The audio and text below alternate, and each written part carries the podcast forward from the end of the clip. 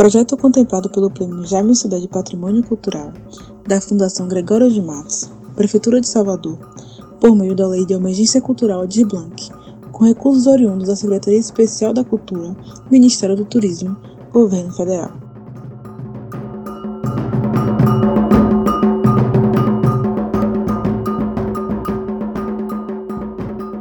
Bem-vinda! Bem-vindo! Você acaba de chegar ao CEP Santo, podcast predial que busca mapear edifícios no centro da capital baiana, cujos nomes homenageiam entidades afro-religiosas. Neste episódio, Orixás Center, CEP 40080 241, Rua Clóvis Espínola, número 40, Politeama, Salvador, Bahia.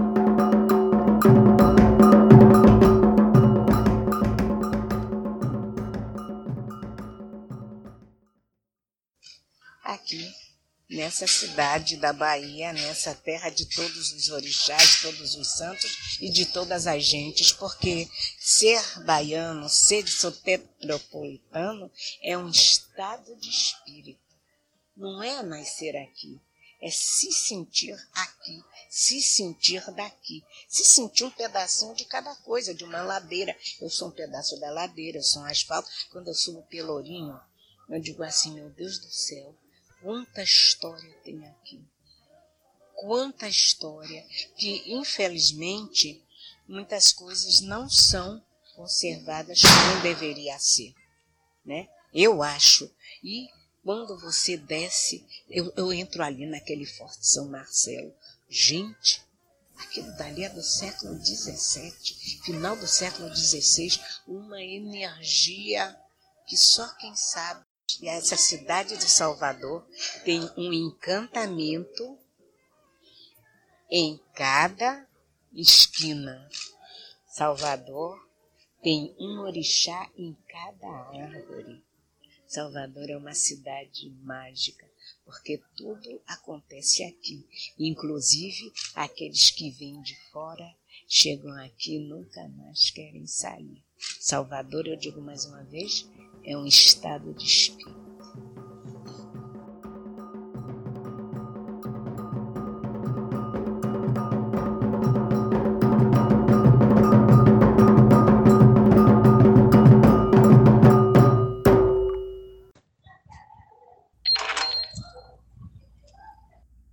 Nem Tower, nem Business, nem Prime, nem Palace, tampouco Residence, Street ou Manhattan talvez um center, mas orixás center. Mesclando a tendência dominante do estrangeirismo com a identidade local, na década de 1970, ganhamos naqueles anos os primeiros shoppings da cidade. Em 1975, o surgimento do Shopping Largo do Tanque, pioneiro, seguido do antigo Iguatemi, inaugurado em dezembro do mesmo ano. Já em 1976, Intensa publicidade anunciava o centro comercial e residencial Orixás Center. Bem verdade que hoje na fachada restam apenas parte das letras que compõem o termo em inglês, que significa como substantivo o centro, o núcleo, o meio, já como verbo concentrar, pôr no centro, reunir. De fato, o que o um empreendimento se propunha, agregar comércio e residência estruturados por uma robusta empreitada arquitetônica.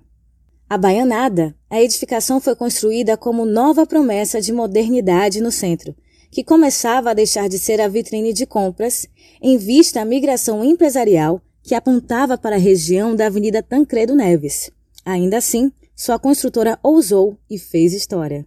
O complexo é então erguido no coração do bairro Politeama que quer dizer, segundo o dicionário Aurélio, casa de espetáculos. Politeama é uma palavra constituída pela contração dos termos em grego poli mais teama. O terreno no miolo do bairro, um morrinho, onde se construiu em 1976, o Orixás Center é um elevado campo circular que sugere um palco-arena, como se conhece dos teatros gregos. Já o espetáculo era verde, Contam os moradores que ali era uma chácara pertencente à família Braulio Xavier, bastante arborizada e que nas rampas de acesso era comum a venda de flores. Mas não muito distante, no tempo e no espaço, logo ali, ainda contido nesse topo geográfico que chamamos de Politeama de cima, existiu o Teatro Politeama, atual Instituto Feminino da Bahia, na verdade um cine-teatro, onde no final do século XIX ocorreu a primeira exibição de cinematógrafo da cidade.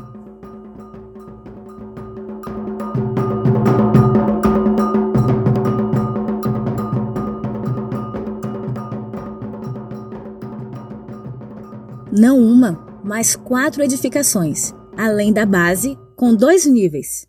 O Orixás Center, mais que somente centro comercial, é também condomínio residencial. Sua fundação programou a construção de três blocos, e a cada um deles, A, B, C, deu nome de orixás. Bloco A, Logum Edé. Bloco B, Oiá Gibé. Bloco C, Inlé. O quarto bloco, o D, só viria a ser construído anos depois, recebendo o nome de outra qualidade de orixá.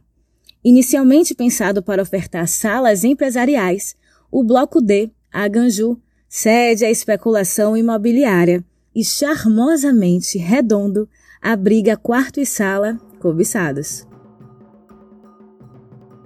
A fama do centro comercial vai além das lojas do vestuário de gala para aluguel. Nos dois níveis, há diversos outros nichos de serviços que se tornaram referência, como a venda de cabelos artificiais e naturais, prontos como perucas ou enxumaços de fios para aplicação. A loja de cadeados também é um chamariz. Com sua variedade desses produtos, não se encontra similar oferta na região. O Orixai Center é o nosso Copan, diz um anúncio de vendas de um dos muitos apartamentos dos blocos ABC, que são agregados em 16 andares, quatro apartamentos por andar. Oásis no conturbado centro. Assim define uma moradora do Bloco B, nascida e criada ali, identificada como a filha de uma das primeiras compradoras da unidade.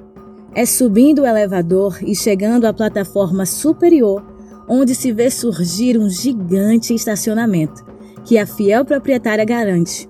Não há tranquilidade maior.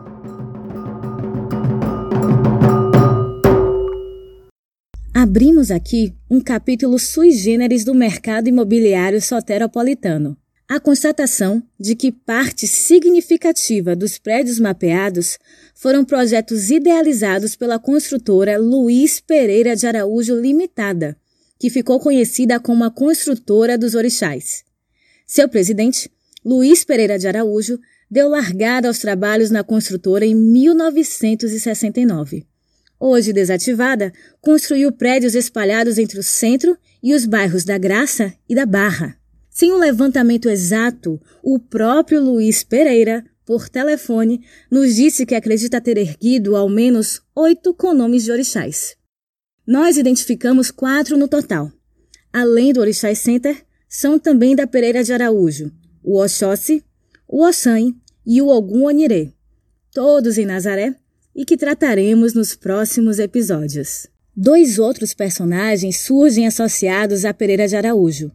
Nome forte da arquitetura local, com arranha-céus geometricamente inovadores nos anos de 1980, Fernando Peixoto integrou a equipe da construtora e foi o responsável pelo convite ao artista JC para que ornamentasse os halls de entrada do Orixás Center e do Ogum com painéis entalhados em madeira, com aplicações de metais, que reproduziam em tamanho próximo ao real a figura das entidades religiosas titulares de cada um desses prédios.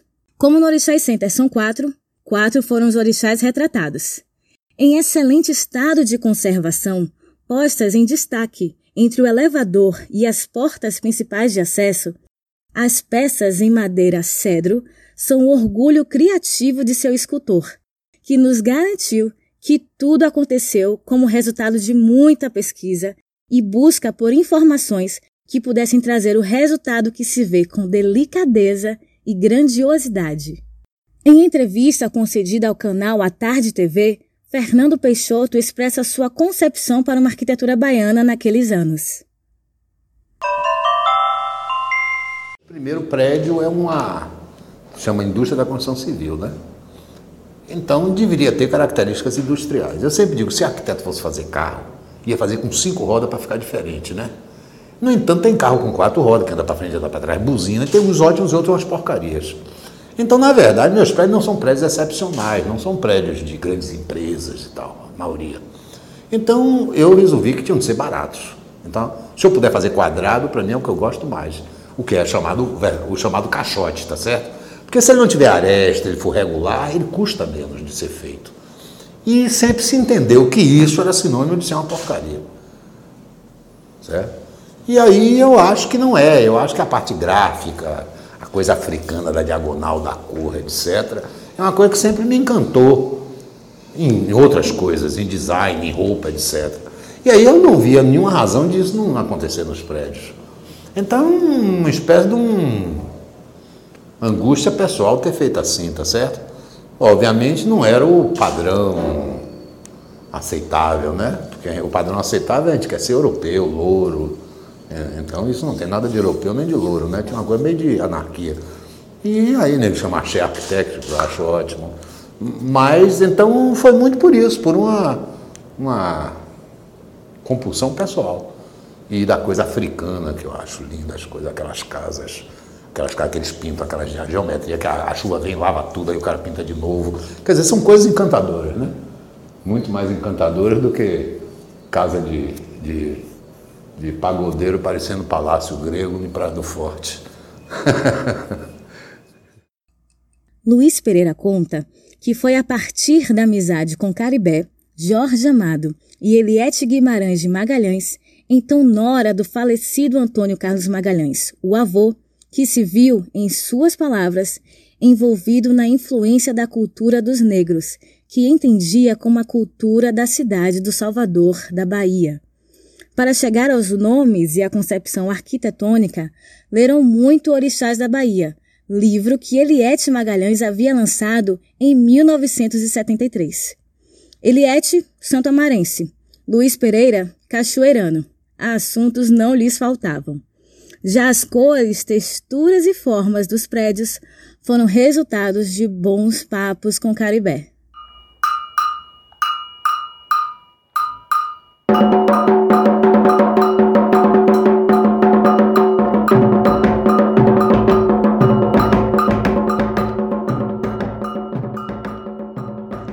integram CEP Santo.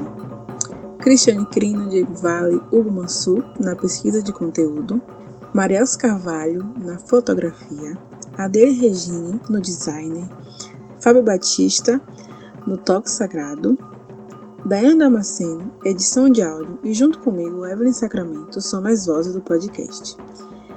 CEP Santo é uma idealização de Hugo Mansur.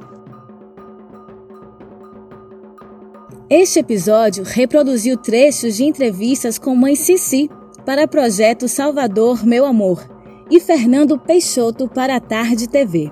Contactamos ainda os depoimentos do arquiteto Luiz Pereira de Araújo e o escultor JC, que gentilmente compartilharam suas memórias. Ouviu o ex-síndico do Bloco A e morador Zé Mário além do receptivo porteiro do Bloco B, seu Mauro, com 21 anos de casa. Consultou ainda o dicionário Aurélio Digital e Luxo, Luxúria e Lixo, a presença e o esquecimento dos cinemas de Salvador, artigo de Ana Carolina Bierrenbach. Agradecemos ao historiador Murilo Jorge. Não perca nos próximos episódios mais Memória Predial. Siga a CEP Santo em seus perfis no Spotify, Instagram e YouTube. Axé!